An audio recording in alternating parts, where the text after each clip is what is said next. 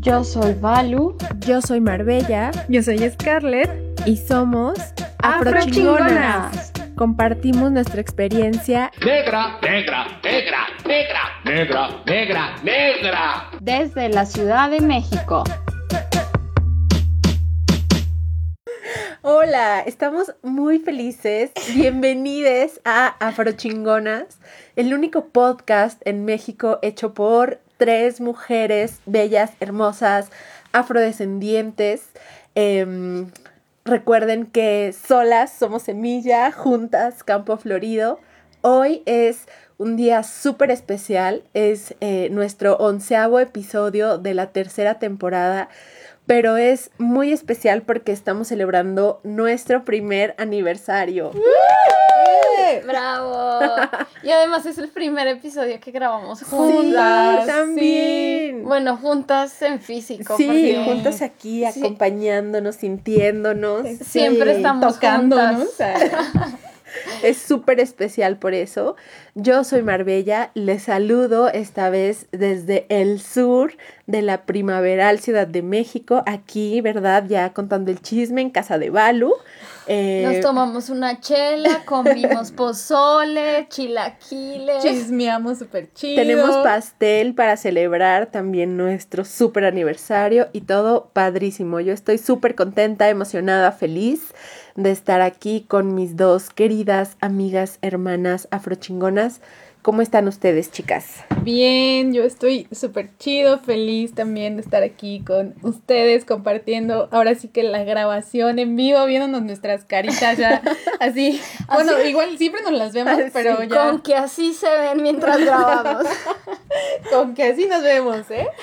Estoy muy contenta y pues también súper feliz de que ya estamos celebrando un año ya bien rápido de este proyecto se pasó volando. Volando. El año. Cañón. No, no, no. Pues yo también estoy muy bien, estoy contenta, estoy feliz. Me siento rara porque es la primera vez que estamos tan cerca, bueno, grabando el, el podcast. Y nada, venimos con un tema bomba, rebomba, super, hiper, mega bomba. Bombi. Borombi. sí. Bombi borombi, como diría Hugo, Hugo Lombardi. Lombardi. A propósito de nuestro capítulo anterior, que si no lo han escuchado es de telenovelas, pero este capítulo es súper especial porque además de que estamos juntas aquí físicamente, eh, estamos celebrando también nuestro aniversario, pero es muy especial porque el tema de hoy se trata de despegarnos del victimismo. Hoy vamos a hablar Hoy vamos a hablar de este tema que la verdad yo admito muchas veces he caído en el victimismo y vamos a hablar de esto, ¿no? De, de todas las cosas em, que están fuera de eso, de todas las cosas bonitas que sí nos han pasado, que de todas las bendiciones que hemos recibido. Ah, yo aquí ya como mamá, ¿no? como de, ay, qué bendecida de la vida. Como discurso de maestra Sí, cuando como- se acaba el ciclo escolar, estamos bendecidos de que ya acabó el ciclo escolar. La maestra. Crecieron mucho. Sí, sí, vamos a hablar ahora de las cosas bonitas que nos han pasado, porque en todos nuestros capítulos hablamos justo como de, pues ya saben, ¿no? De que el sistema de opresión, que el racismo, que no sé qué, la gordofobia, todas estas cosas que también nos atraviesan y son súper duras y muy tristes, dolorosas y demás, pero hoy queremos despegarnos un poquito de eso y no solo despegarnos, sino también ver todo lo chido que también ha habido en nuestras vidas y pues vamos a darle, vamos a, a- a empezar a platicar de si hemos estado en ese lugar de la víctima perfecta, si no, cómo hemos salido o por qué no hemos salido. Y pues va, a ver, ¿quién empieza? Pues, ah, pues sí, es muy fácil, ¿no? Es muy fácil caer en este papel de víctima universal. Creo que todas hemos estado ahí y Total. tampoco es como que, bueno, ya nunca he sido una víctima o lo fui y nunca más Volveré a este, hacerlo. volveré a hacerlo. O sea, es súper probable eh, caer en eso. Eh, hace unos días me pasó algo así súper culero. ¿No? Eh, ni me acuerdo qué fue lo que me pasó. no pude dormir, una mierda así, y, y, estuve tirada en la cama todo el puto día, ¿no? Dije, no, ya, no quiero salir de aquí, y sentía que el mundo eh, estaba en mi contra, y bueno, me la pasé llorando y así, y me tiré un día, me di el permiso de ser víctima un día, y ya, ¿no? En la tarde me bañé, me vestí, me arreglé, me, me, me, me definí el pelo, hice un video, eh, no sé qué, eh, y ya, y se me pasó y lo dejé, ¿no? Pero creo que sí, eh, no es fácil y es algo con lo que, pues bueno, yo en lo personal, con mis problemas personales, los retos que me pone la vida todos los días en mi trabajo, en mi relación de pareja, con mis vecinos, con mis amigas y mis amigos, eh, es muy fácil, este, sí, caer en este, en este rol de víctima y, y, y, y claro, yo creo que algo muy importante es como saber identificarlo para evitar ese lugar, porque ese lugar, pues bueno, es,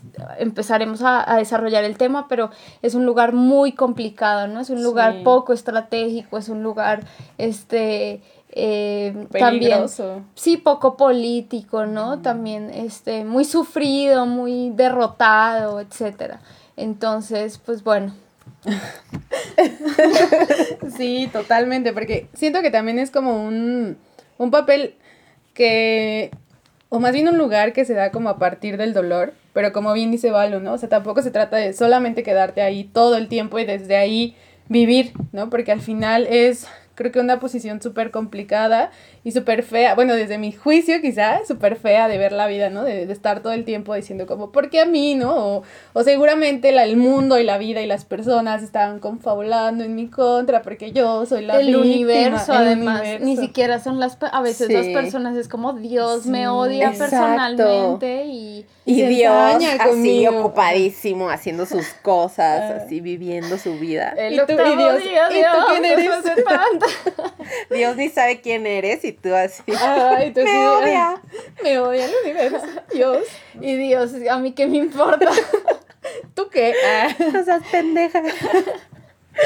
Sí, entonces creo que sí es un, un lugar como súper súper peligroso también de quedarte ahí y, y culpar también a los demás. Creo que también como el, el quedarte en ese espacio es un poco irresponsable como en cuanto a que no asumes tu papel, ¿no? En, Sí, la responsabilidad Ajá, tu papel tienes. activo en, en las problemáticas que pasas, en los conflictos, ¿no? Porque no toda la vida es como color rosa y, y no existe conflictos, y digo, y se los digo como alguien que le teme un chingo al conflicto, ¿no? O sea, de pronto, para mí sí ha sido como más fácil en algunas ocasiones como quedarme en ese lado del victimismo para no afrontar las cosas y, y pues no, no se trata de eso tampoco, ¿no? Y tenemos que hablar especialmente de el papel que cumplen algunos movimientos sociales en la reivindicación de ese lugar. No, Esto muy duro. suena a cancelado. Ajá, esto suena a que nos van a cancelar, pero la verdad no nos importa porque ya nos cancelaron una vez por el capítulo de No Somos Feministas y también seguramente alguien nos habrá cancelado por las telenovelas y por no ser vegetarianas también nos han cancelado. Pero tenemos que decirlo, o sea, definitivamente el feminismo y el feminismo porque, bueno, ahorita es el movimiento en auge de las mujeres, pero también el antirracismo. Claro. Ten- Que también está en auge. ¿no? también está en auge, claro que sí, también está, está en auge, está de moda y, y, y, y, y- y yo siento que estos discursos muy mediáticos, muy performativos en las redes tienden, ¿no? A, a este papel de víctima tiende a llamar mucho la atención eh, cuando se abordan este tipo de temas, ¿no? Yo soy una mujer que ha pasado por esta y esta otra situación, soy una víctima del patriarcado, del machismo, de los hombres. Yo soy una mujer negra azotada por el racismo, golpeadísima, ¿no? Por la industria de la belleza. Exacto, y, y, y también eh, nos, las víctimas, pues sí, son muy llamativas, ¿no? Son, este, son importantes, claro que sí, las víctimas, ¿no? Somos. Somos importantes, Somos. Valeria. No, ah, no, Dale, dale. No, ¿Saben qué? Que este tema me parece súper importante porque creo que es como una culminación, así como, de todos los capítulos que hemos hablado, porque no se confundan, no estamos negando que sí existan estas estructuras que em, nos ponen en desventaja de cierta manera ante personas, por ejemplo, blancas o en mi caso ante las personas delgadas o no sé, cosas, ¿no? O sea, nuestras eh, vidas como mujeres negras, como mujeres racializadas, sí han sido atravesadas por estas estructuras. O sea, no estamos diciendo que, que las personas nos estemos inventando el racismo y que nos afectó o el clasismo y que nos afectó. No es eso. Claro que las estructuras existen, sin embargo, creo que es muy problemático culpar solamente a la, a la estructura sin poner atención también en nosotras cómo hemos decidido movernos por el mundo, ¿no? A partir de estas digamos, posibilidades que nos ha dado o quitado este sistema estructural, em, tenemos una responsabilidad también como, como personas, como seres humanos. O sea, no podemos decir como, ay, pues yo soy culera porque fueron Soy culeras. Aries. no, mi- no, mamita. Por mi luna en No, mamita, los Aries somos los mejores. Típico de Aries. Ah, Típico de Aries decir eso. Típico de Acuario, echarle mierda a Aries. ah. Se puso pesada el ambiente. No, pero es eso, o sea, creo que también tenemos que aprender a revisar nuestra responsabilidad y además de nuestra responsabilidad, ¿qué podemos hacer para eso, no? O sea, como quedarnos en el papel de y las- víctima. y las relaciones eh, entre las personas, las relaciones son mucho más complejas que, que, que, que, no sé, que el racismo o que, no sé, el machismo, ¿no? Claro. O sea, a veces, eh, no sé, en, en, en el grupo, bueno, nosotras hemos compartido en espacios con otras mujeres negras y, por ejemplo, que ese es otro tema que tenemos ahí súper pendiente, sobre el colorismo, ¿no? este, se asumiría, ¿no? Si entendemos el colorismo en su definición súper estricta, se entendería que las mujeres que tenemos piel clara eh, automáticamente, ¿no? Y automáticamente vamos a ser violentas hacia las mujeres de piel oscura, invisibilizando también digamos como ciertas cuestiones de poder que pueden existir al contrario, ¿no? O sea, Claro. que porque tú eres una mujer de piel oscura no puedas ejercer, no sé, algún tipo de manipulación psicológica frente a mí que Claro. tengo la piel clara. Claro. Y al mismo tiempo yo también, yo tampoco estoy libre pues de ejercer esa violencia hacia ti, Marbella, por ejemplo, o hacia ti, Scarlett, que tenemos más o menos el mismo tono de la piel, ¿no? Claro. Entonces es como no per- dejar de ver la complejidad que hay dentro de las relaciones humanas ese, y solamente eh, acudir a este tipo de discursos que dicen, bueno, donde yo sea que me coloque, siempre me va a ir mal porque yo soy la más oprimida de este sistema, ¿no? Jugarle un poco a lo que hemos eh, llamado en algunos espacios las Olimpiadas de las opresiones. Claro. Claro, totalmente. Y creo que mencionas algo súper importante, Val, como, como que pierde el sentido de la complejidad que hay en las relaciones, ¿no? El verlo como, no solamente de esa forma como del colorismo, del racismo, sino también quizá pensar como en, en el capitalismo, ¿no? En, en las posiciones de clase, cómo juegan también.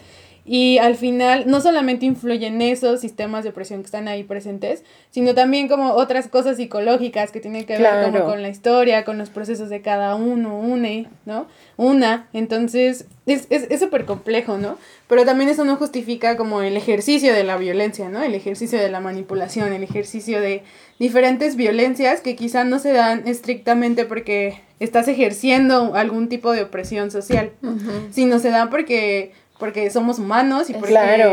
traemos procesos súper complejos y complicados, ¿no? Exactamente. Exacto, y es que justo es eso, como que siento que a veces em, cuando nos plantamos en el papel de víctima, no nos damos cuenta que nosotras también podemos estar ejerciendo violencias Ajá, de alguna manera. o sea, tal vez, ajá. por ejemplo, yo hablaré de mi caso, ¿no? Eh, en esta relación que tuve súper violenta, digamos que... Donde evidentemente tú fuiste una víctima. Claro, o sea, yo, sí, exacto, o sea, yo fui una víctima, yo pude como quedarme ahí en ese papel y ahora decir como, no, el machismo y la misoginia y el maltrato a las mujeres, la violencia eh, en relaciones interpersonales o lo que sea, y quedarme ahí, pero no darme cuenta que a pesar de que yo sí sufrí esa, esa violencia o fui violentada, fui víctima, lo que sea, en, en el mismo, digamos, al mismo tiempo yo podía estar ejerciendo violencia hacia otras personas, quizá no de la, de la misma manera que a mí, pero podía estar siendo como súper culera en diferentes ámbitos, ¿no? O sea, por ejemplo, yo me acuerdo que esta relación que tuve, que para mí marcó muchísimo, eh, yo no era violenta de manera física, digamos, pero sí de manera pues, psicológica y era muy culera, ¿no? O sea, era muy, muy culera realmente, ¿no? O sea,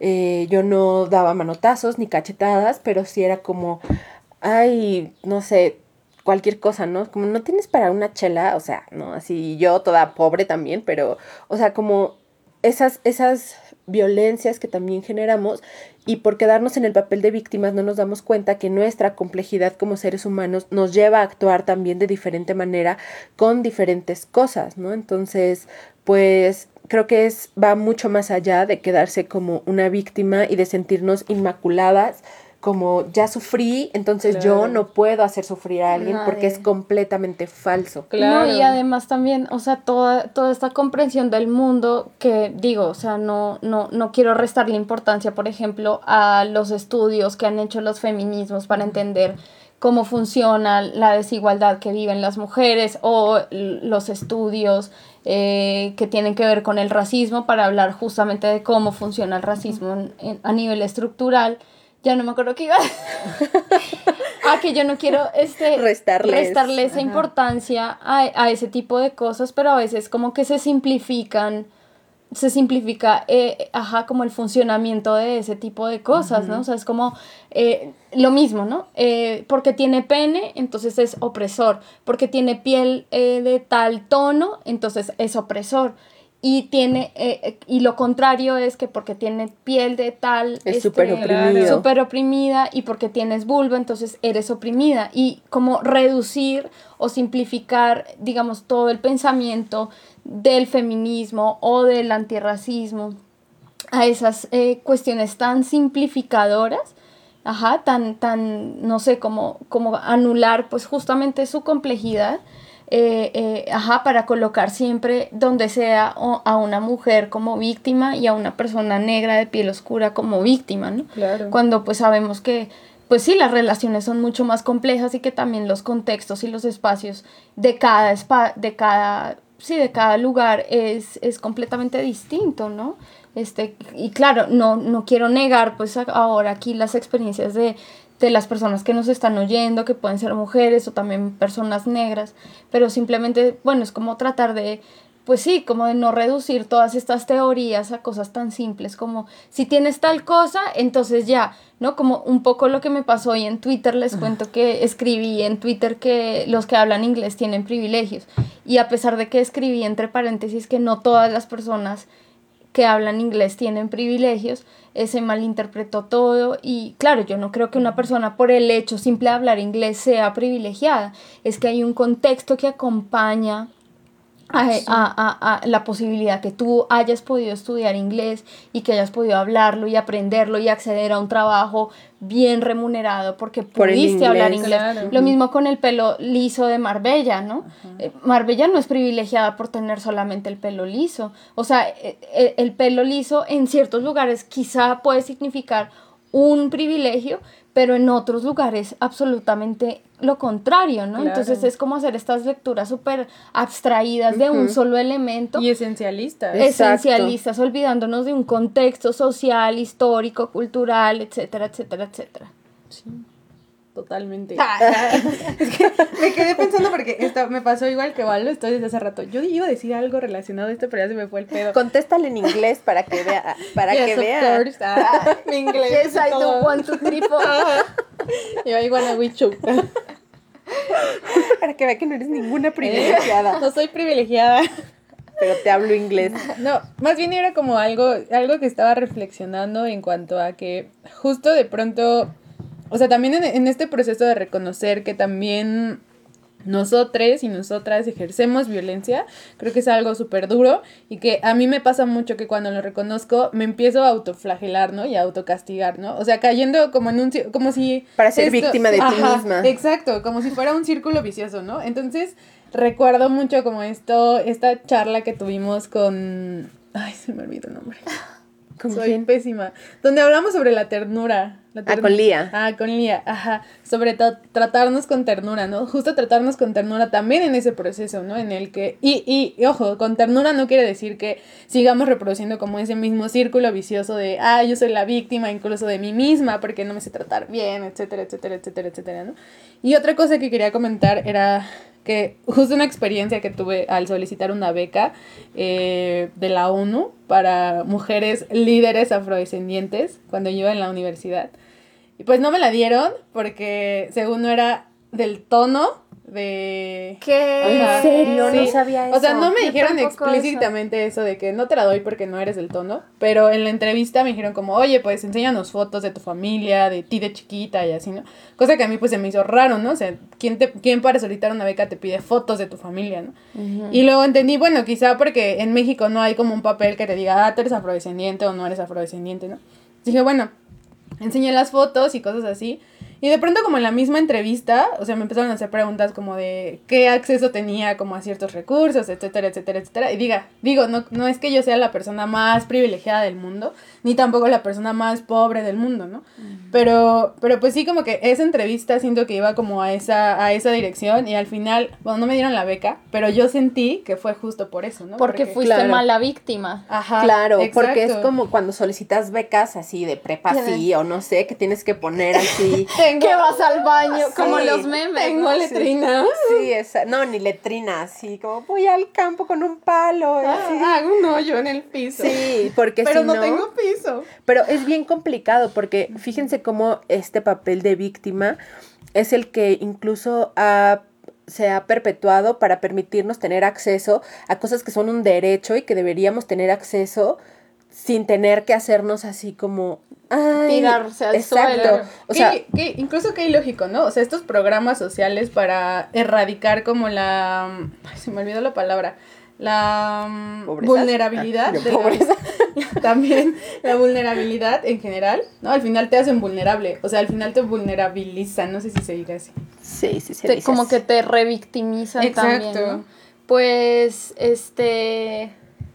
Ah, pues vamos a un corte donde vamos a escuchar una cápsula sobre unos mensajes llenos de amor y experiencias de nuestras y nuestros, nuestres radioescuchas, nuestros afrochingon lovers. eh, que nos mandaron, ya que pues ustedes también hacen parte de que este proyecto siga creciendo con todos sus mensajitos que de pronto a cada una nos llegan así de, ay, me gustó su programa porque me sentí identificada con tal y así. Quiero decirles que pues ustedes llenan como de vida esto y hacen que esto siga su curso y continúe. Así que vamos a escucharlo. Afrochingonas. Maremoto de Neptuno. Gracias por tanta enseñanza. Oírles me ha hecho cuestionar desde posturas hasta conceptos. Les abrazo. Reconozco y valoro su lucha. Feliz aniversario. Silvana. Apenas las conocí y no puedo dejar de escucharlas. Aprendo y río con ustedes. Mónica Rodríguez. Su podcast es parte de un lazo enorme que me ha sacado de la depresión. Lo he compartido. Araceli 95R. Son lo máximo porque me han hecho preguntarme mil cosas más y replantearme. Les amo. Valeria. Son maravillosas. Aprendo muchísimo de ustedes. En verdad, gracias. Me acompañan hasta Suecia. Me han hecho cuestionar y repensar muchísimo. Las admiro mucho. Malena Caballero. Desde Argentina, gracias por compartir temas tan interesantes. Me han iluminado un montón. Vida es. Yo les admiro mucho y me volví su fan desde su primer episodio. Go Once Fuck. Solo quiero agradecerles por el increíble trabajo que realizan, porque aunque las conocí hace relativamente poco, le han dado una vuelta de 360 grados a cómo veo la sociedad y mi entorno, a ser más empático, comprensivo y atento con mi ambiente y mi misma familia. Bendiciones, reinas, y claro, felicidades. Suse Morales. A mí me fascina su podcast. Muchas gracias por compartir su experiencia. Son escuchadas y apreciadas. Estaría padre si pudieran hablar más sobre aspectos de racismo, obviamente si tienen ganas y disposición de hacerlo. Hola, antes que nada, muchas felicidades por este primer aniversario de Afrochingonas. Me emociona mucho ver esta convocatoria porque me encanta el podcast. Me gustó mucho de- desde que lo descubrí. Me pareció que era un podcast diferente a los que usualmente escuchaba, principalmente por las opiniones y los cuestionamientos que se tenían de ciertos temas. Precisamente por eso me ha ayudado mucho a ver nuevas perspectivas y a replantearme muchas cosas. Me parece que su proyecto es muy importante porque su visión desafía creencias generales sobre muchísimos temas. Gracias por compartirnos su experiencia, por su compromiso y el esfuerzo que tienen al realizar cada podcast. Deseo que vengan muchos años más para Afrochingonas porque ¿qué sería del mundo sin nosotras las intensas? Isa, las amo muchísimo. Llevo años cuestionándome todo, o al menos eso pensaba. Pero desde que las escucho, wow, he replanteado y cuestionado aún más, empezando por mí misma. Además, me identifico en un buen de cosas y me han acompañado en varios ratos y procesos en los que me he sentido sola.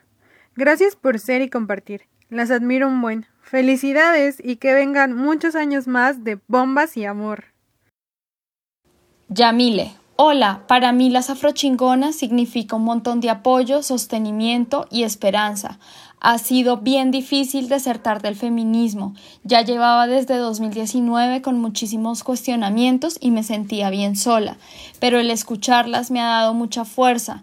Ahora hasta tengo ganas de hacer fiesta y celebrar que ya no soy feminista. Lo más bonito es que esa fuerza que me han dado me permite escuchar mejor a mi lugar de origen. Puedo mirar con más compasión y misericordia a mi papá, a mis tíos, y vaya que es difícil entender o tratar de tender puentes hacia las masculinidades racializadas. Pero sé que no soy la única loca soñando otro mundo posible, y el escucharlas me da mucha paz y esperanza. Así que gracias de verdad por rifarse a ese proyecto tan hermoso. Jackie Luna. Hola, me da muchísimo gusto saber de su aniversario porque son unas personas hermosas que han sabido llegar a los corazones de muchas más como solo ustedes saben hacerlo, con esa calidez exquisita que nos brindan con sus voces, sus risas y sus pláticas que dan enseñanzas valiosas.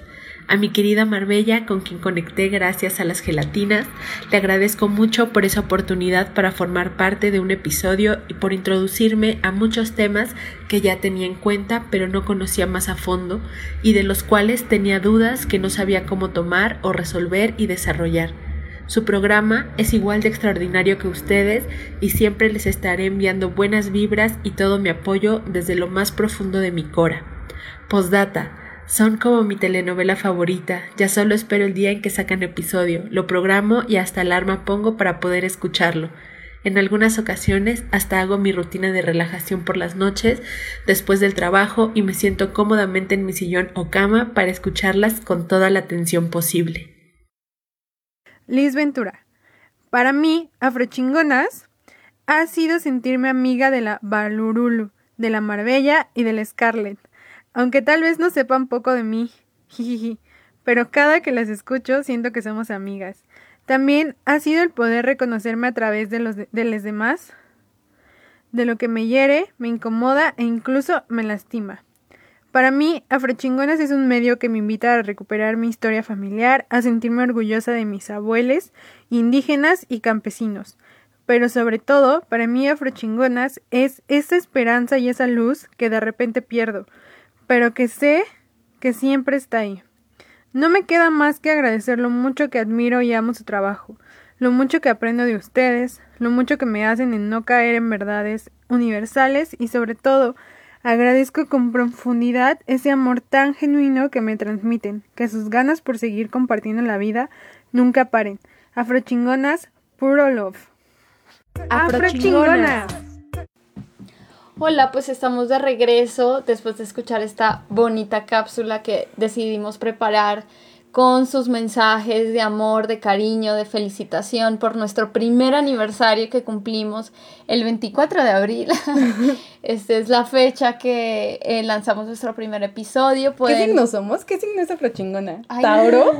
Es Tauro. Es Tauro. Somos Tauro. Hay que ver este la carta astral, ¿no? De afrochingonas. A ver qué, qué, qué dice eh, el, el, el Tauro de nosotras. este, nada, pues estamos súper contentas. Hoy estamos aquí, ya nos tomamos una chela, vamos al rato a, A tomar más. A tomar más chela y a partir un pastelito, vamos a subir fotos y esperamos pues que les gusten y nada, pues eh, vamos a seguir con este tema. Y justo eh, yo estaba recordando eh, un podcast, un podcast hermano, un podcast eh, que es cercano, ¿no? Deberíamos de a- hacer una colaboración. Estoy con de Sí, acuerdo, yo estoy de acuerdo. Con eh, Morras Gel Morras eh, y su podcast de Morras versus Fundamentalismos. Hace poco sacaron un capítulo sobre el feminismo como secta y yo hoy quiero trasladar eh, su episodio a este espacio y preguntarnos, ¿el antirracismo como secta? Podríamos hablar de que el antirracismo es una secta también, eh, de qué manera eh, ¿no? se nos pide cumplir como con ciertos requisitos. Hay gente Sí. antirracista, en especial gente antirracista negra, que eh, pues se obsesiona un chingo con la cuestión de la negritud y entonces no escuchan otra música que no sea eh, música negra, este, y está chido. A mí me encanta la música negra, pero de repente escucho, no sé qué dices tú, Dualipa, me encanta Dualipa. Lana del Rey.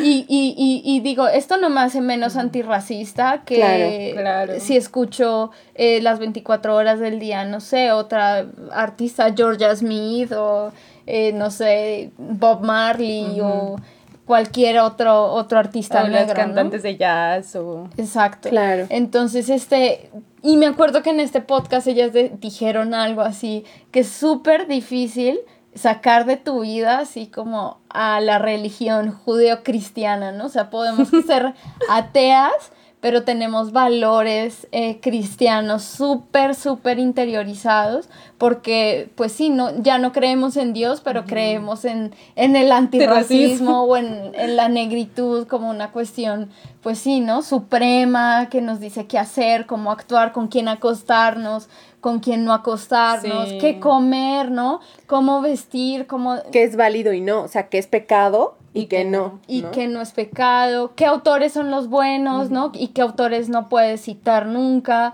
o están prohibidos los autores blancos, tan solo por el hecho de ser blancos, ni siquiera este, Por ser el- malos, ¿no? por ser Ajá. malos y ser racistas, sino por blancos, entonces ya están tachados, ¿no?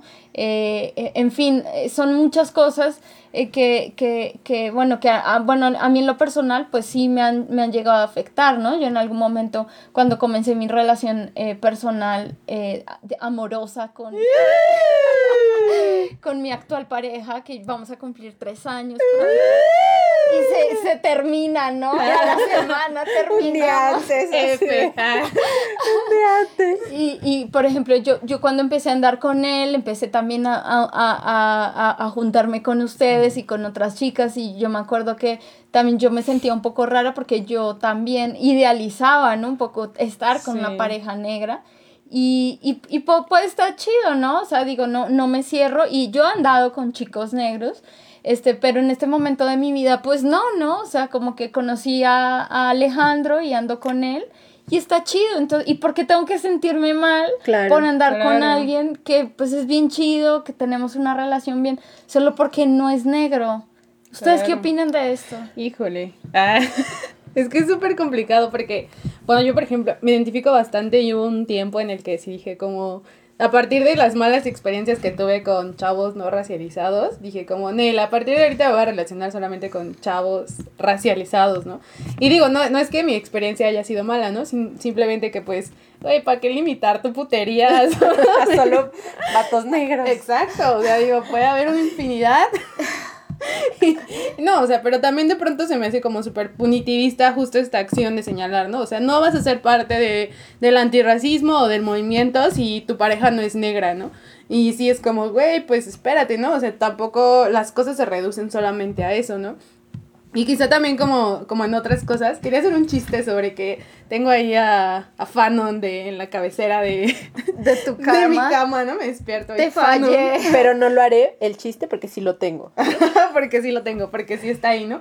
Y con la música, por ejemplo, a mí con la música de pronto como que me causó un conflicto porque sí hubo un rato en el que yo, así mis playlists todas pura música negra, pura música de, de banda afro, pero pues de pronto como que me sentía culpable de que me gustara, no sé, eh, Cali Uchis, ¿no? O, o que me gustara como otra... Bueno, y Caliuchis tampoco es blanca. Claro, claro, exacto. O que me gustara, no sé, Taylor Swift o, Sí, o o alguno de ellos, ¿no? Britney Spears. Ajá, exacto. Entonces, pues sí, es como, era una culpa que se sentía súper extraña porque al final era como, güey, pues es música, o sea, al final la disfrutas, ¿no? es no, Y no porque la escuches significa que eres racista, ¿no? O estás en contra como de todo el movimiento. Sí, es que es súper complicado porque mm, estaba pensando en justo en este podcast que mencionó Balu, de Morras Help Morras, eh, Morras versus Fundamentalismos. Eh, ese capítulo es buenísimo, tienen que escucharlo. Bueno, les sugiero a que lo escuchen.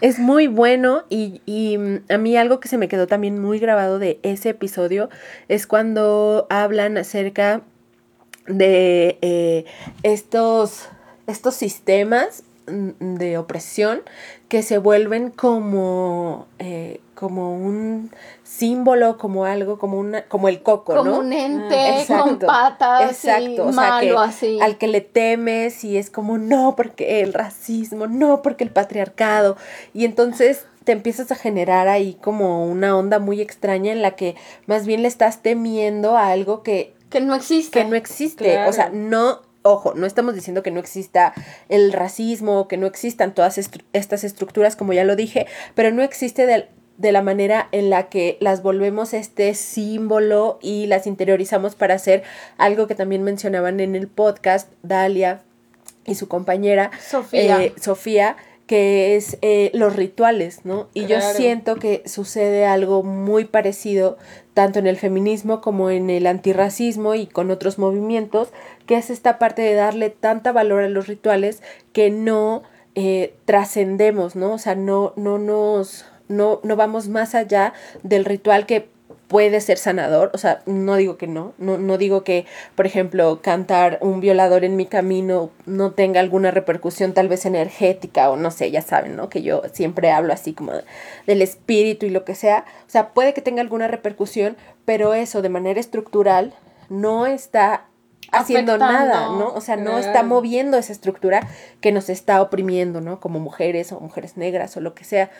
Y a esto voy con em, una experiencia personal otra vez. Aquí me voy a meter justo. Y cuando hablo de una experiencia personal, siempre hablo de la misma historia ah, para los que nos escuchan. es una historia que me marcó muchísimo y que de ahí saco to- casi todos los ejemplos de mi vida. Bueno, es que te marcó mucho por sí, eso. muchísimo. Sí. Y mm, yo sí fui una súper víctima, ¿no? Cuando, cuando terminé esta relación y recién sucedió esto, yo sí fui una súper víctima, o sea, yo eh, pues me, me tiraba a la desgracia y creía que todo lo que me había pasado eh, pues era ni siquiera culpa de las estructuras, ¿no? O sea, yo culpaba a mi mamá, ¿no? Así como mi mamá y yo soy la víctima mi mamá y por su culpa a mí me pasó esto en esta relación y no sé qué. Y estuve un buen tiempo siendo la víctima perfecta, así, porque, y además, qué duro, pero queriendo serlo, ¿no? Porque entonces Sí. recibía el, pobrecita, es que no manches, está muy cabrón esta situación, no deberíamos pasar por esto. Y yo así de, sí, ya sé, y llorando y así, ¿no? Pasé un buen rato ahí hasta que mm, dije, no más, o sea, no, no puedo seguir en esto, ¿no? No puedo seguir de esta manera porque no estoy aportando nada, o sea, no estoy cambiando ni yo, ni la manera en la que veo y me relaciono con el mundo, con mi entorno, ni estoy aportando nada a otras mujeres que puedan haber pasado por algo similar, ¿no? Y entonces fue ahí cuando, digamos que salí de ese oscuro abismo del victimismo, pero fue muy duro porque al salir de ahí me tuve que hacer responsable de absolutamente todas mis acciones, palabras, Claro. emociones, sentimientos, eh, posiciones políticas, o sea, de todo, ¿no? O sea, salir de la posición de la víctima me hizo a mí voltearme a ver que era algo que nunca había hecho, ¿no? Que siempre había estado tirando hacia afuera, como Claro, es que la escuela, en la escuela son racistas, es que en esto no sé qué, y es que en esto, él me hizo esto, mi mamá me hizo esto, mi papá me hizo esto, mi hermano, ella me hizo no sé qué, y al salir de ahí, y bueno, que no es que esas cosas no hayan sucedido, ¿no? O sea, la escuela seguro Claro. pudo ser racista, lo que sea, Claro. pero a lo que me refiero es que tuve que de verdad verme y decir, a ver, sí, pero no mames Hasta también. donde ellos y hasta donde yo. Exacto, Claro. hazte responsable. Porque también creo que es una posición como súper cómoda, ¿no? O sea, cómoda desde nuestra parte para no hacernos responsables de nosotros mismos incluso, Totalmente. Claro. Y, y por eso la, la, la posición de víctima es, eh, yo creo que, no sé, como tan atractiva, porque justamente no, no, no hay ningún cambio, no se mueve absolutamente nada, ¿no? Y eso es un poco también lo que decía Sofía y Dalia en el podcast, que estratégicamente en términos políticos el victimismo y esta onda de, ajá, de sufrir en colectivo, de llenar, o sea, de, de, de qué podría, de qué tan, tan, tan, tan macabro también es este, estar juntas y llorar juntas y llenar las eh, fuentes de las ciudades de sangre y, y de repetir los nombres de las víctimas que ellas eh, un poco eh, en, eh, se, se burlaban, ¿no? También diciendo que parecía misa.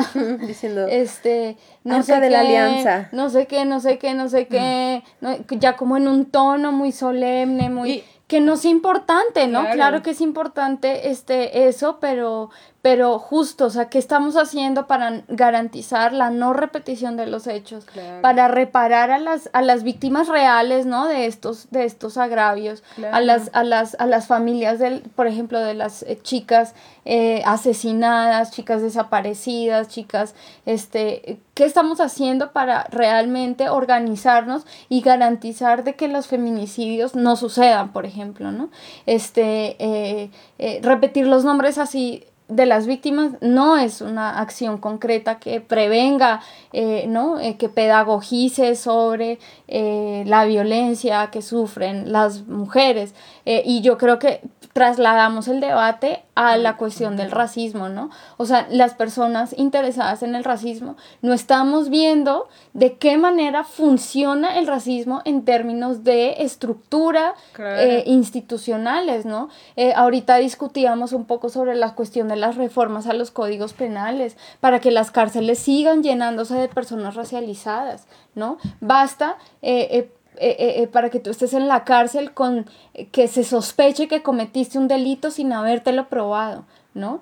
Y sabemos que las personas que están en las cárceles tienen un marcador racial importante, ¿no? O, o, o de lucha política. Hay mujeres y hombres que están presos este, por sus luchas políticas, por defender el territorio de la minera, de las eólicas, de las, eh, en fin, de todas estas multinacionales es- es extractivistas. Entonces no estamos viendo de qué manera funciona el racismo de una forma real, ¿no? Eh, con las políticas migratorias, porque no nos vamos allá a con AMLO a, a gritarle, AMLO haga respetar los pactos eh, humanitarios que ha firmado sobre la cuestión migratoria, AMLO, ¿no? Y estamos quejándonos todo el tiempo de que, ay, yo, porque entonces soy negra y, y, y, y bueno, perdón, pero aquí no viene la cuestión migratoria a molestarme todos Claro. los días, cuando sí hay personas en condiciones eh, eh, condición de tránsito Claro. migratorio que están siendo perseguidas y expulsadas, etcétera.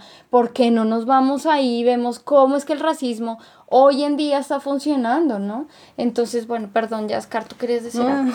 Y yo, no, no, dale, es que está, está muy chido lo que estás diciendo.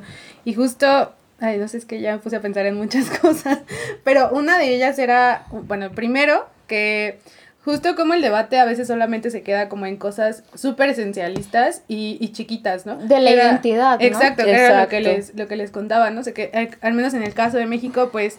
Digo, y no, y con esto no quiero decir que eso no sea importante y que no signifique un gran paso que se dio como en la lucha afromexicana, ¿no? El, el reconocimiento.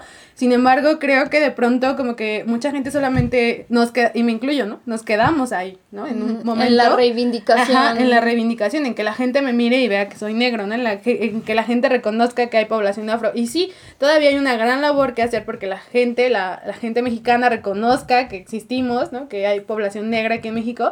Sin embargo, es importante justo voltear a ver estas problemáticas que comentaba Luno, porque el antirracismo no solamente se queda ahí, sino va más allá y esas son justo problemáticas muchísimo más profundas que hay que atender, que en verdad son estructurales y que están afectando como nuestro cotidiano y no solamente como estas problemáticas quizá chiquitas o, o no sé si esté bien como hacerlas menos, pero siento que no las estoy haciendo menos, simplemente estoy como diferenciando de estas diferentes problemáticas, ¿no? Y tú, tú decías algo antes de que grabáramos y creo que es importante que lo digas en el podcast. eh, sobre la cuestión, ¿no? Del movimiento de, bueno, tú, de las tres creo que tú has estado más cercana a la cuestión de la afro, del reconocimiento constitucional del pueblo afrodescendiente. Bueno, todas también hemos estado cercanas a eso porque es un tema que nos compete, pero tú hablabas, ¿no? Que, que un poco el movimiento afro en México se está quedando muy estancado en eso y está Sí. desatendiendo otras. otras necesidades, ¿no? Como justo recuerdo mucho esta vez que fuimos las tres a este encuentro de mujeres afro y que sí, ¿no? Se tocó mucho el tema del reconocimiento, de qué teníamos que contestar cuando la, el, nos fuera a censar el del INEGI, ¿no? El de, ah, sí, soy afromexicana, ¿no?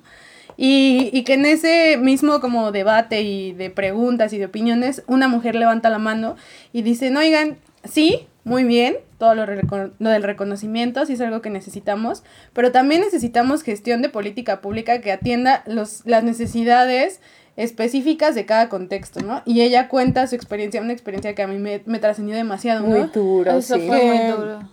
Que contó que su esposo, eh, bueno, es que ahí en Corralero, según entiendo, Es hay una un- laguna. Ajá, hay una laguna que se conecta con el mar y hay una barra de arena que se hace por el ciclo como de la luna y como del movimiento de la tierra y todo Y esto. también el, creo que las corrientes del agua y lo del cambio climático afectó eh, esas corrientes y se hizo una barra, ¿no? Ajá. Completamente como un muro de arena inquebrantable. que no permite justo el flujo de los peces, entonces como la mayoría de la gente que iba ahí eh, se Dedican a la pesca. Ajá, se sostiene de la pesca, pues no podían pescar, ¿no? Entonces el esposo de esta señora salió al mar a pescar para pues, conseguir dinero y alimento y poder sostenerse y falleció, ¿no? Entonces ella estaba muy preocupada porque ella tenía hijos que mantener y ella no podía arriesgarse y salir a pescar porque podía perder la vida, ¿no? Es muy, era muy riesgoso, es muy riesgoso salir a pescar al mar, ¿no? En, en, en, en, en las condiciones en las que estaban estas personas.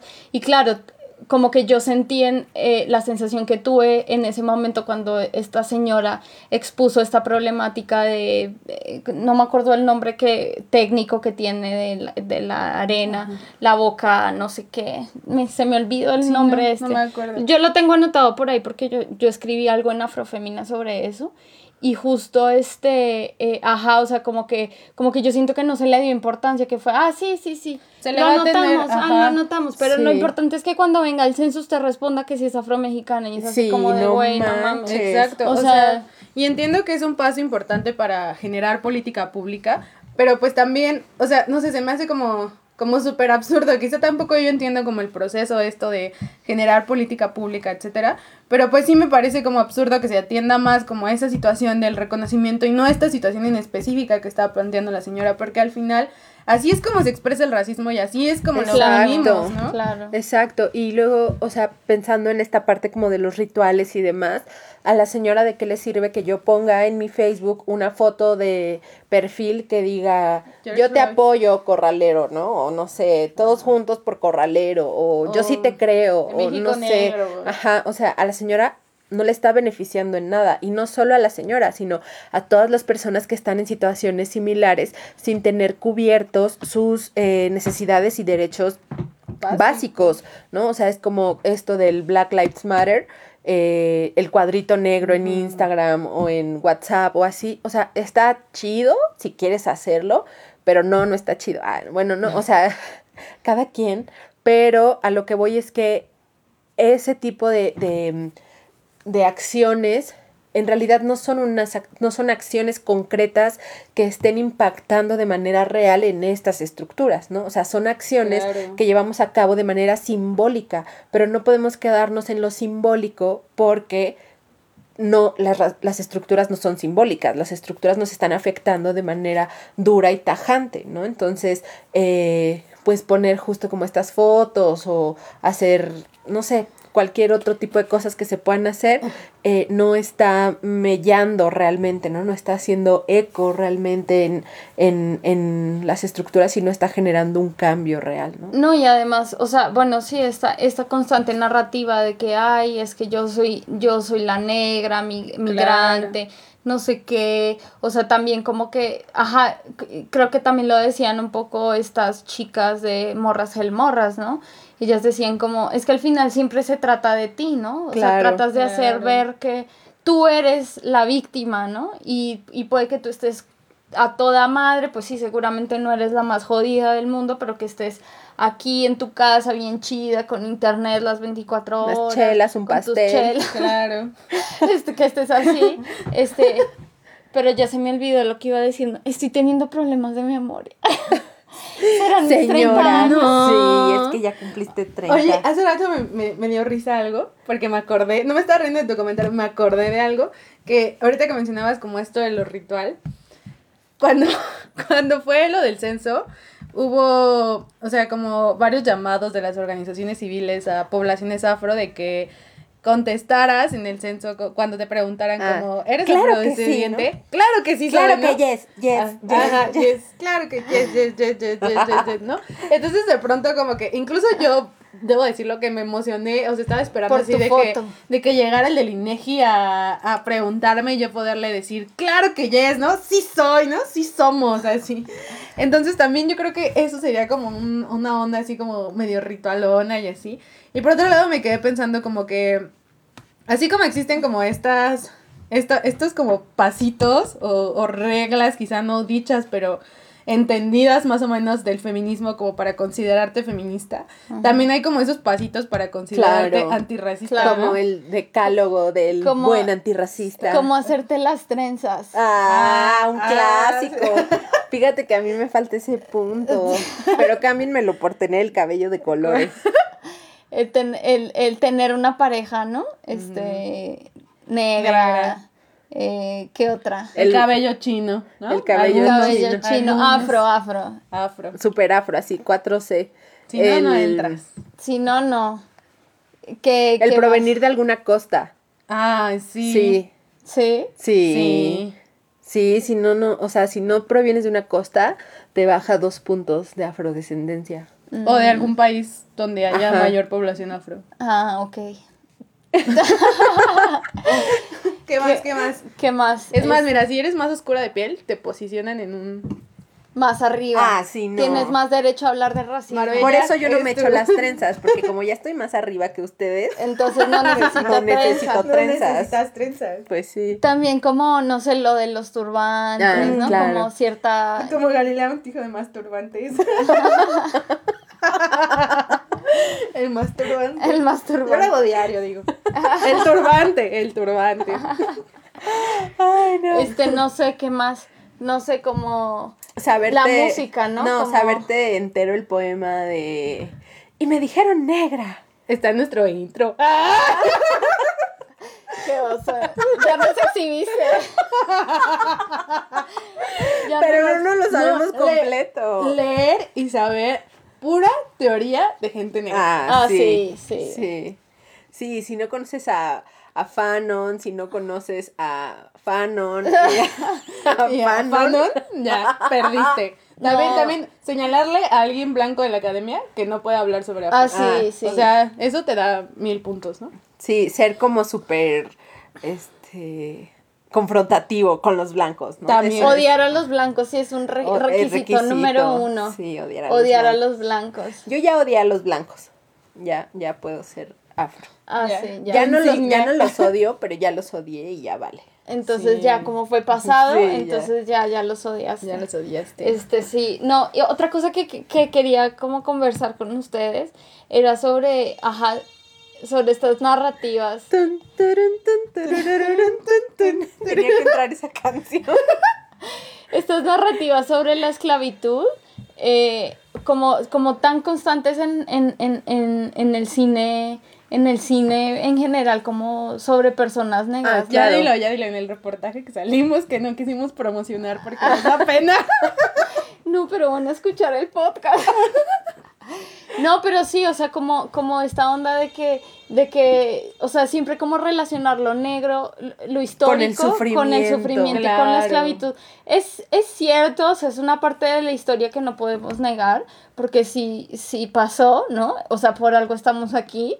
O sea, bueno, al menos, pero no todas las personas negras que Fueron están- esclavas, aparte. fueron, fueron esclavizadas y, y han llegado a México y a otros países latinoamericanos por otro tipo Claro, de migraciones, claro. ¿no? Entonces también la otra vez eh, vi una película que, ay, ya no me acuerdo cómo se llama, a ver si la, la busco aquí rapidísimo. Es con esta Janelle Mo... Mira, hasta lo estoy escribiendo y me salió y lo borré.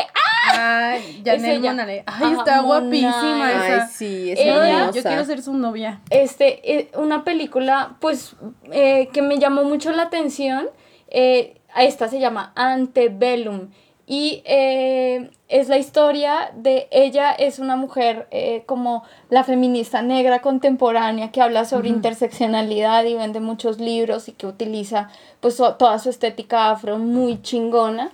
Eh, está casada con un hombre negro, tiene una hijita y la secuestran y hay unos güeyes blancos que están locos, o sea, literalmente están locos y como que tienen una hacienda eh, que fue en tiempos anteriores eh, una eh, hacienda esclavista, algodonera, y entonces este, ellos este, eh, secuestran a varias personas así negras, eh, que son famosas o que son profesores, investigadores, y recrean la esclavitud y, y les quitan sus celulares y todo, ¿no? Entonces a ella... eh, la, la, pero es tan fuerte porque ves todas las escenas de violación, de que las queman, de que las le matan, les pegan. Y yo, mira, yo tuve que pararla más de tres veces, lo terminé de ver, pero tuve que pararla más de 30 veces porque fue tan fuerte como ver tanto dolor y tanto llo- llorar y tanto sufrimiento que yo dije,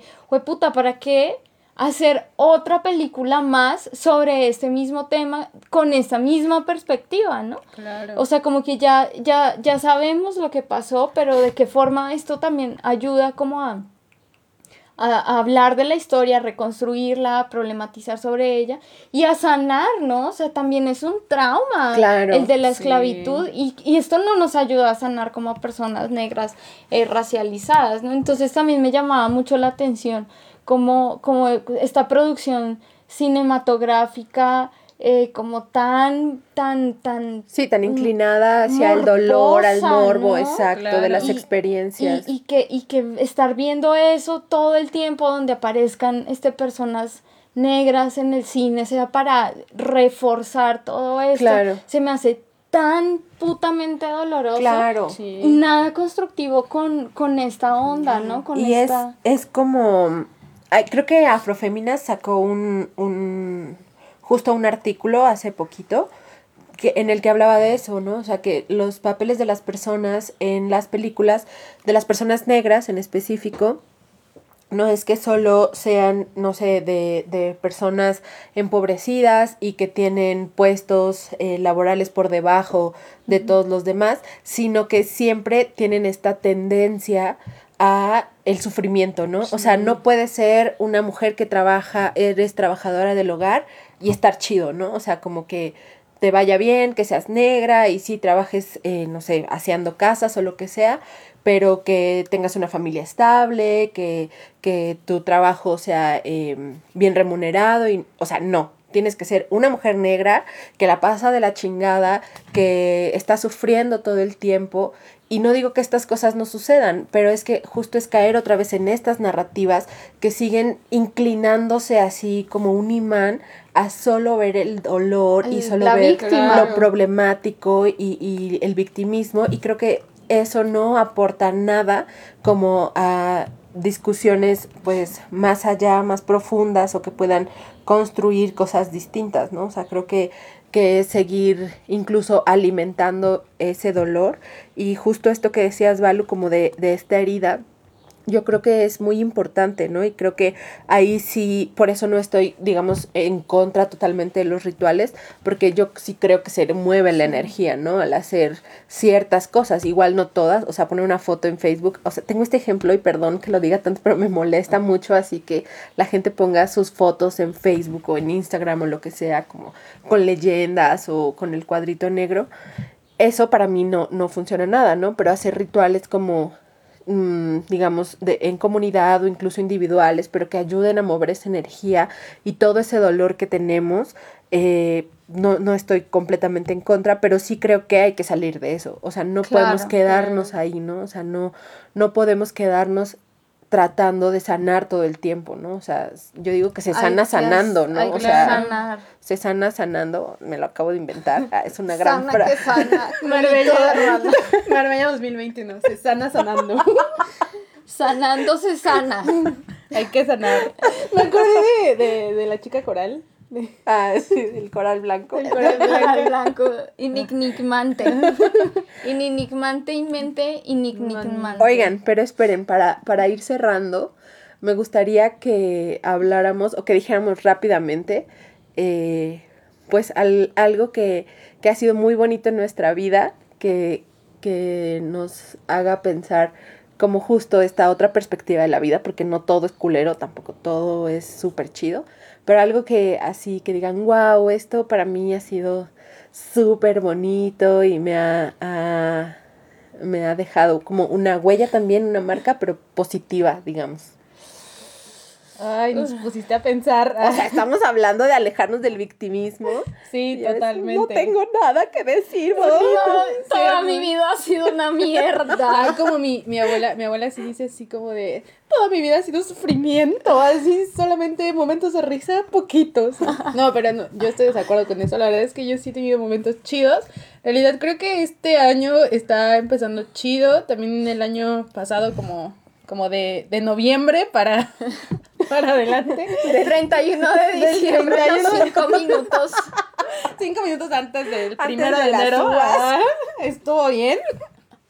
No, o sea, pero en general, pues, bueno, yo creo que como cosas chidas que me ha pasado, yo digo que tener acceso a la universidad. Justo yo iba a O sea, decir eso. porque, también. digo, mi familia, eh, yo creo que soy de, la, de las pocas personas que tuvo acceso a la universidad y sostener sus estudios, que sostener estudios, aunque estés estudiando en una universidad pública, está cabrón. Y mm, que además estudié dos carreras, entonces más cabrón por dos. Que mi mamá también tuvo el sostén, ¿no? De soltera y pues, ayudarme. ¿Qué más? Que, que pues ahorita tengo bien o mal trabajo, ¿no? Y Eh, salud. y salud, que es lo más Salud, que es importante. lo importante. Con El- salud tenemos Sí, todo. con salud ya. No, y pues también creo que una cosa chida es que siento que últimamente he crecido mucho eh, personalmente, ¿no? O sea, no soy la misma Scarlett del 2019 o incluso de principios del 2020. Siento que soy más segura de mí misma. Incluso, o sea, si nos han escuchado desde varias veces hasta aquí, ellas no lo van a negar. Saben que al inicio no hablaba mucho, como que... Scar, ¿estás ahí? Y yo ahí así, quiero hablar, pero no puedo hablar. Pero no me dejo. pero no me dejo. Entonces, en ese aspecto siento que yo he crecido bastante. También, pues me gusta como replantearme diferentes cosas y, y pues eso. Sí, ¿Tú? pues yo, ay, yo, yo no sé, pues ahora que lo dicen, he sido, sí, una, una mujer muy afortunada, eh, a pesar de que la he pasado muy mal. este, pues estoy viva. Yo creo que con eso basta. Sí. Estoy viva, sobre todo, bueno, yo pasé una Exacto, situación muy traumática en 2013. Luego les contaré con un violín de fondo. Pero bueno, tuve un accidente de tránsito muy heavy. Yo tengo, bueno, sí, eh, me siguen en mis redes, arroba valurulu. Eh, eh, mis fotos así donde aparezco mostrando el cuero. Eh, tengo una cicatriz súper grande en mi abdomen. Y esa cicatriz, pues justo, eh, pues fue porque perdí mi, mi, mi, ¿qué? ¿Cómo se llama? La vesícula, la perdí, ajá. Y perdí una parte del hígado, pero bueno, el hígado se regenera. Bueno, tuve unas circunstancias ahí muy feas, estuve inconsciente varios días, o sea, los médicos no daban un peso así porque yo viviera, le decían a mi mamá, no, no, no, no le daban garantía de nada de mi mamá. La pasó muy, muy mal por esos días. Y yo pues eh, sobreviví, ¿por qué? No tengo ni idea, eh, así es la vida, así es el azar. Y es una situación que, uff, me sigue, miren, ya, voy a llorar, Ah, me sigue doliendo. me duele bastante porque, porque siento que, que conocí una parte de la vida muy triste que yo nunca había vivido, ¿no? O sea, como que conocí la muerte así de cerca y viví, sobreviví, cada día estoy sobreviviendo, entonces para mí ya ese yo creo que es el mejor de los logros. Y ya los otros problemitas, las peleas aquí con esta, las otras peleas con la otra, ya eso es pura pendejada. Lo importante es que estamos vivas y que tenemos muchas cosas que hacer, que tenemos muchas cosas de qué hablar y que estamos juntas para compartir y, y construir. Claro, pues yo, Amén. amén. Ah, amén. Pues para mí, eh, de las cosas más bonitas que tengo es eh, mi familia, como el poder compartir con, con, con mi familia y por familia hablo como es así como va a sonar súper cliché, pero también la familia que elegimos, ah, o sea, los amigos, mm, yo creo que para mí esa es una de las cosas eh, más importantes. Y también, o sea, ahorita pensándolo, creo que todo, o sea, todo en mi vida ha sido equilibrado, aunque yo no lo quiera ver de esa manera, ¿no? Aunque yo me vote así como de, no, todo el sufrimiento. Todo es malo. Porque, por ejemplo, pensando en situaciones de cuando era chiquita, ¿no? Y los niños no querían jugar conmigo porque, ay, no, eres negra, ¿no? Y vete para allá, hueles feo y así. Este, estaba pasando eso, pero al mismo tiempo yo tenía justo el respaldo de mi familia, ¿no? Tenía a mis primas, a mis hermanos, a mis papás, eh, yendo al parque y comprando helado, o sea, como que sí está esa parte en la que también sufrí muchísimo, pero al mismo tiempo estaban sucediendo cosas, Cosas hermosas, buenas, ¿no? sí. Cosas bonitas. Entonces creo que para mí eso es como lo más importante, como em, el haberme dado cuenta de, de eso, ¿no? De- del equilibrio que hay siempre, eh, pues, en la vida y en mí como ser humano, lo que sea, ¿no? Que siempre digo luces y sombras, ¿no? Así, Ajá. yo tengo esta parte de luz y también tengo una parte de sombra en la que soy súper culera y así ha sido mi vida también, ¿no? Sí con mucho dolor, pero de este lado he tenido un, un sustento así muy cabrón, ¿no? De, de la red de personas que están cerca de mí. Para, para mí eso también es importante.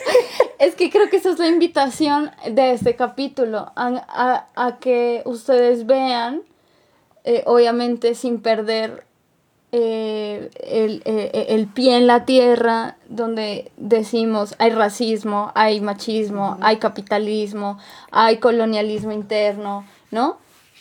O sea, de no perder ese pie, pero no de poner el otro pie en las cosas buenas que nos pasan, porque todo el tiempo hemos estado denunciando lo malo y hay cosas buenas, ¿no? Como tú dices, hay luces y sombras.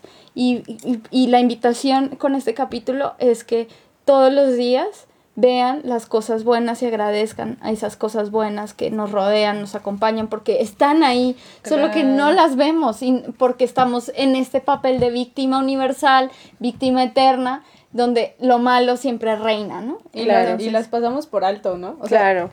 Recuerdo de pronto un, un post de Instagram que vi que mientras estaba así scrolleando y decía como escribe algo bueno que te pasó hoy. Y yo dije, verga, no me Nada. pasó nada. Pero luego justo me puse a, a reflexionar esto, ¿no? Dije, güey, sí me pasó algo bueno, me logré despertar temprano hoy, ¿no? O sea, Claro. un logro. Y aunque sea chiquito es bueno y está bien, ¿no? O sea, no, Exacto. no tiene que ser algo gigante y como que estamos esperando siempre las cosas buenas, grandes, para poder sentirnos felices y como que no. ¿Vieron la película de Soul? Ay, sí. Marica, yo chillé, Ay, yo puta también. Chillé, chillé, dije, verga, estoy, estoy en el barco de las almas perdidas. Porque estoy, estoy, estoy concentrada en, en lo malo, ¿no? No estoy viviendo, no estoy disfrutando. Y esa es la invitación y el propósito Claro. con este capítulo. Que salgamos del papel de víctimas, para ser estratégicamente políticas, para pensar de qué forma podemos transformar este mierdero, pero también a- para agradecer y para eh, sentirnos felices porque somos merecedoras de felicidad. Sí, de buenaventuranza y de amor. Y creo que es importante también, o sea, ahorita acabo de pensar esto, que es como una contradicción muy grande y que tendemos a polarizar, que lo malo así lo super maximizamos y lo Claro. bueno pasa desapercibido, ¿no? O sea, entonces es ahí cuando desequilibramos como la balanza y por eso tendem- tendemos a irnos como yo sufro todo, a mí me pasa todo, además de que me parece como una actitud súper egoísta, que fue algo que yo me di cuenta en mí, que al tener el papel de víctima estaba siendo súper egoísta porque no me daba cuenta justo de las realidades de otras personas, Claro. de otras situaciones y solo creía que yo era en serio así la, La cagada de Dios, ¿no? Así, y te digo, y Dios así en su jacuzzi de nubes, padrísimo, y yo odiándolo, ¿no? Pero, pero creo que sí, justo la invitación es aprender a, a vernos y a ver la vida y nuestro entorno completo, ¿no? O sea, no, Completo. no extraer partes, porque claro, que si extraemos partes, pues todo está de la chingada, ¿no? O sea, si, si extraemos una mínima parte es como, pues sí, de la verga, pero si podemos ver todo con la complejidad que es y completo, asumirnos completas como seres que tienen la capacidad enorme de amar, pero también la capacidad enorme de chingar. de generar daño. Y tú sabes a quién me estoy refiriendo. Tú, tú. Sí, o sea, tenemos esa capacidad Sí. y, y no podemos eh, pensar que la vida es distinta, ¿no? O sea, la vida nos da, nos da y nos quita. Marbella 2021. Ah. Eh, como dice la canción del gran poeta, mi novio Rubén Blades. La vida te da te da, sorpresas. Ah. te da y te quita. Ya ni me acuerdo cómo dice la canción. Pero ustedes saben. Sorpresa te da la vida. Ay, Dios. Pero sí es esa, ¿no? Sí. No. Te da y... Ah, no, maestra vida, es maestra vida. Maestra vida, cámara. Te da y te quita, te quita y te da. Y como te quita y te da, ya te dimos y ahora te quitamos porque ya se acabó el capítulo. ¡Vámonos! ¿Viste esa salida? Así ¿Quién la como, viera, eh? ¡Vámonos! La agarró en el aire acá de buff. Te quitamos porque ya nos vamos. Ni modo, esta es la parte oscura de la vida, que ya nos vamos. Algo agregar, algo bleh, que quieran agregar, chicas. No, yo ya estoy contenta Ya. con esto. Ya. Yo también. Me ya. siento satisfecha. Pues muchas, muchas, muchísimas gracias a todas las personas que nos escuchan, que apoyan nuestro proyecto, que nos mandan mensajes, que comparten nuestras publicaciones o que las comentan. Eh, estamos muy felices de celebrar este primer año y vamos por muchos más, con muchos proyectos chidos, con muchas risas, con sus luces y sus sombras y mucho, mucha telenovela también. Pero bueno, llegamos al final de este episodio de la tercera temporada de Afro Chingonas. Agradecemos eh, especialmente a todas y cada una de las personas que, como dije, nos escuchan, nos comparten, lo- nos leen. Em, les recordamos que pueden seguirnos en nuestro perfil de Instagram y de TikTok. Aparecemos como arroba afrochingonas. También tenemos Patreon porque pues no se vive de amor, ¿verdad? La- es la verdad. Necesitamos que comer. Sí, Es es la verdad. no se vive de amor. Tenemos Patreon y em, te puedes unir, inscribirte y apoyar nuestro trabajo desde ahí. Y porfa, si te gustó este episodio, compártelo con alguien, a quien tú quieras, que creas que le puede servir, que le puede gustar. Y bueno, pues eh, estamos muy felices de mm, saber que prontamente va a ser, bueno, no prontamente, mañana, si están escuchando este capítulo en jueves, el viernes es nuestra rifa, ¿no? Todavía tienen tiempo para comprar boletos. Obviamente si escuchan esto en 2032, pues ya, Ya no, no. Ya no. ya no, pero el, el próximo viernes es nuestra super rifa. Entonces, compren boletos. y bueno, eh, el dinero recaudado igual es para seguir creciendo, seguir eh, pues, comprando co- cositas. comprando comida, ah, comprando, no, pues más que nada equipo, ¿no? Y cosas que necesitamos. Y bueno, pues estamos disponibles en todas las plataformas de podcast y recuerden que Solas somos semilla, juntas campo florido. Chao, mi gente bella. Chao, mi gente bella. Para este proyecto autogestivo juntamos nuestros poderes. Yo, Marbella, con mucho amor, colaboro con las imágenes de portada. Yo, Scarlett, me encargo de la edición. Y yo, Balu, escribo el guion. Muchas gracias por escucharnos.